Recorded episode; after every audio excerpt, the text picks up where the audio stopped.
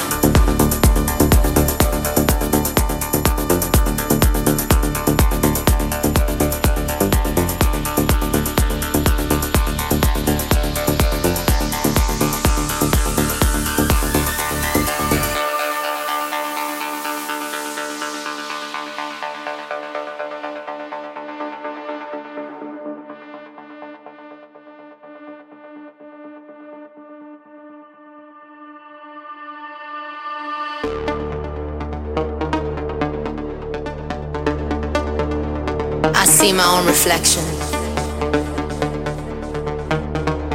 craving for attention,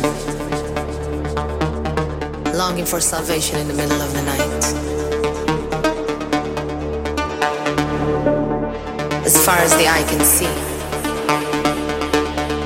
as long as the sea is deep, as long as my soul free, I'm alive.